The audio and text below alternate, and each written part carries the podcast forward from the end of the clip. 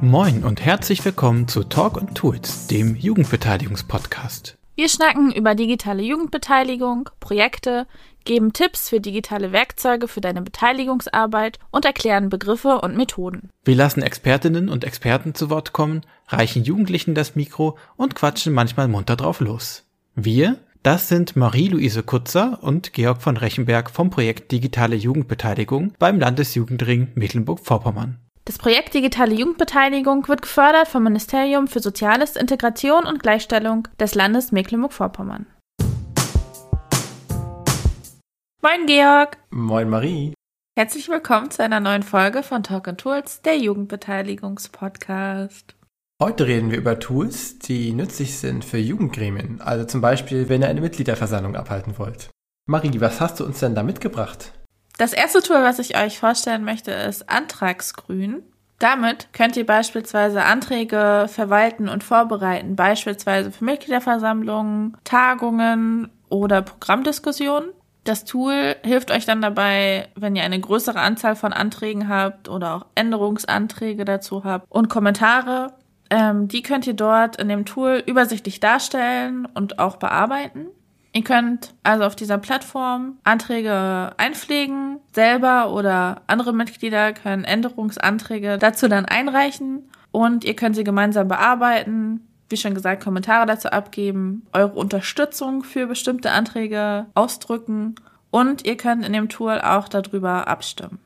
Was man auch machen kann, ist beispielsweise, wenn ihr neuen Vorstand wählen wollt oder ähnliches, könnt ihr hier Bewerbungen einreichen oder auch Listen aufstellen und so weiter und so fort. Also ihr könnt hier auch ähm, andere Dokumente hochladen, wie beispielsweise PDF oder Listen oder ähnliches. Es gibt auch Funktionen für Tagesordnung. Ähm, also auch wenn ihr für eure Sitzung einen bestimmten Tagesablauf habt oder so, dann könnt ihr das hier auch einstellen, einsehen, bearbeiten, eventuell auch darüber abstimmen.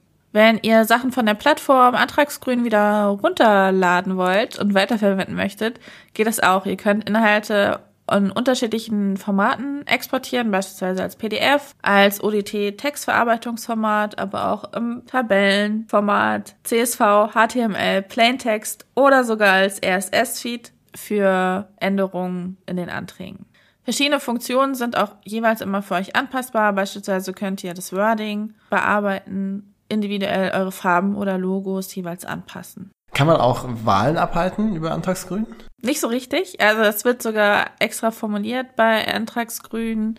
Es unterstützt zwar die Abstimmung über Anträge beispielsweise, erfüllt aber nicht die erhöhten Sicherheitsbedürfnisse von Personenwahlen oder geheimen Abstimmungen. Das heißt, es ist wahrscheinlich eher wirklich nur dazu gedacht, an Anträgen gemeinsam zu arbeiten und abzustimmen. Mhm. Und was kostet das Ganze, wenn ich das nutzen möchte? Du kannst es kostenlos nutzen, wenn du es selber hosten kannst oder willst. Es ist nämlich Open Source zugänglich. Wenn dir das nicht möglich ist, dann kann man es auch die Plattform einfach über Antragsgrün hosten lassen. Das ist möglich für 100 Euro im Jahr für kleinere bis mittelgroße Organisationen.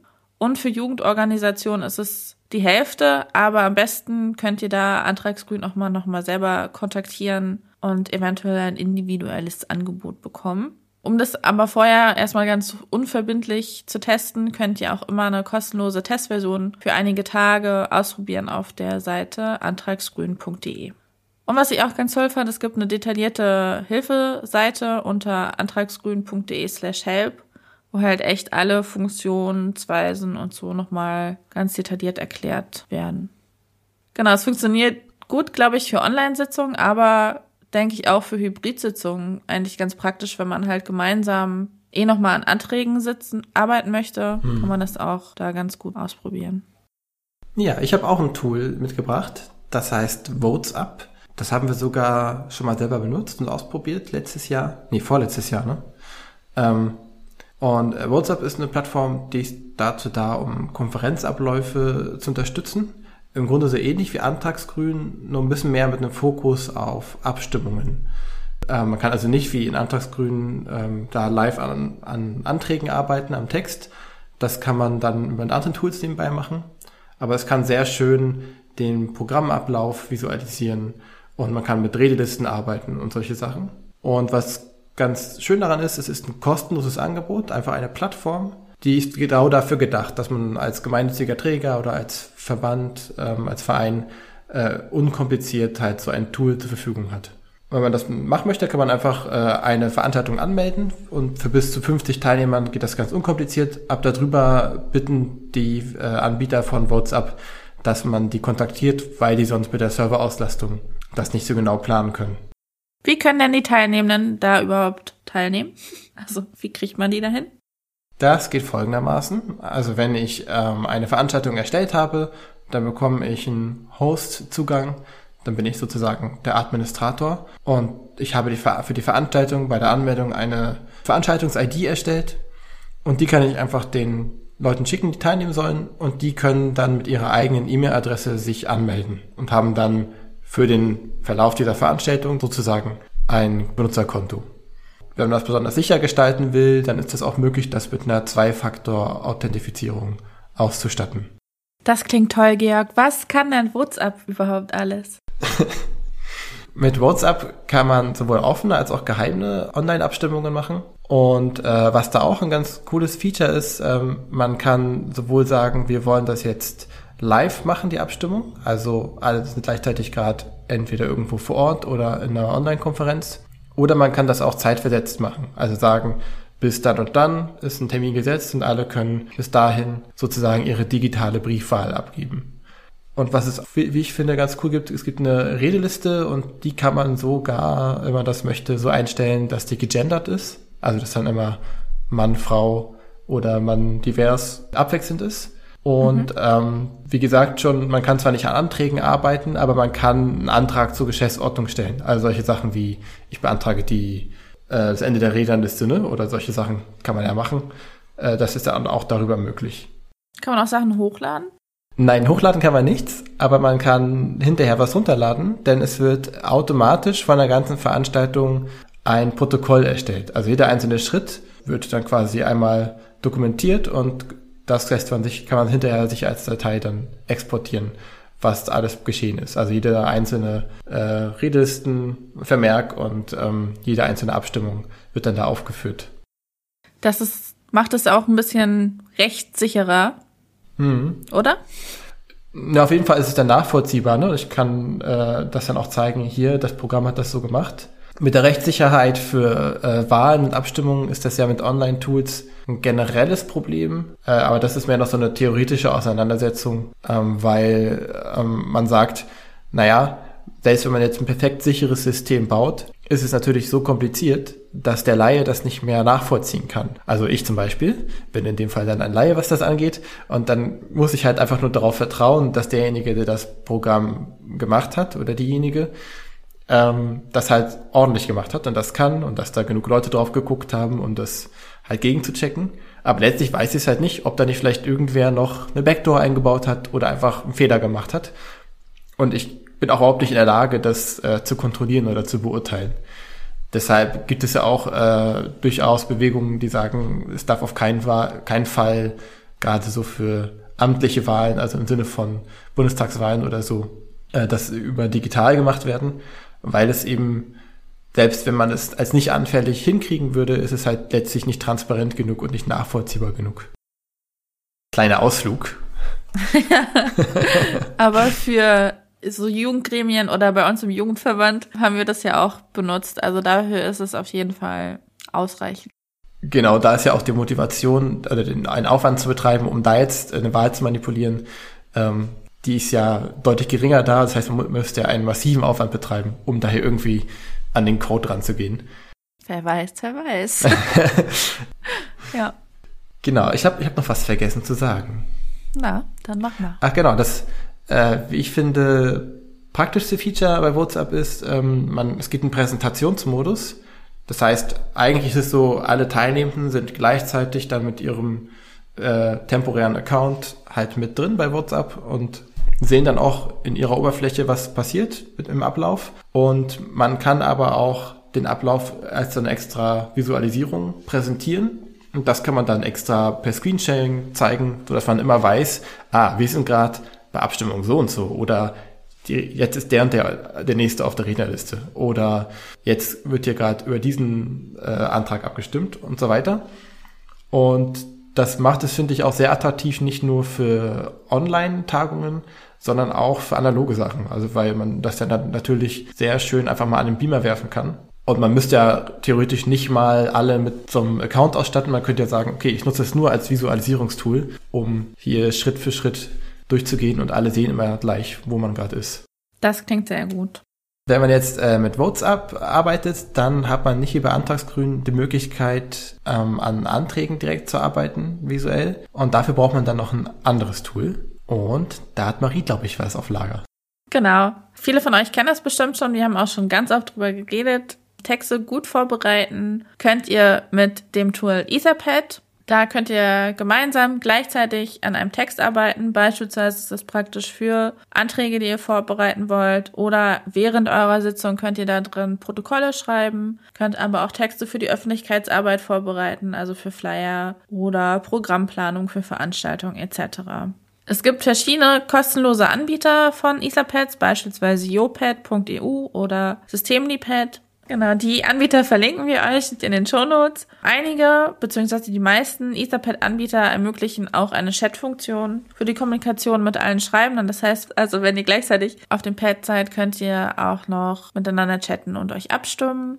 Solche Pads könnt ihr ganz einfach auf den Internetseiten dann jeweils erstellen. Ihr braucht keinen Account dafür und ihr könnt einstellen, ob eure Daten für einen Tag, einen Monat oder ein Jahr gespeichert werden sollen. Mehr zu Etherpads haben wir euch auch schon mal im Podcast erzählt in der Folge 10, wo es um Tools wie beispielsweise Etherpads geht.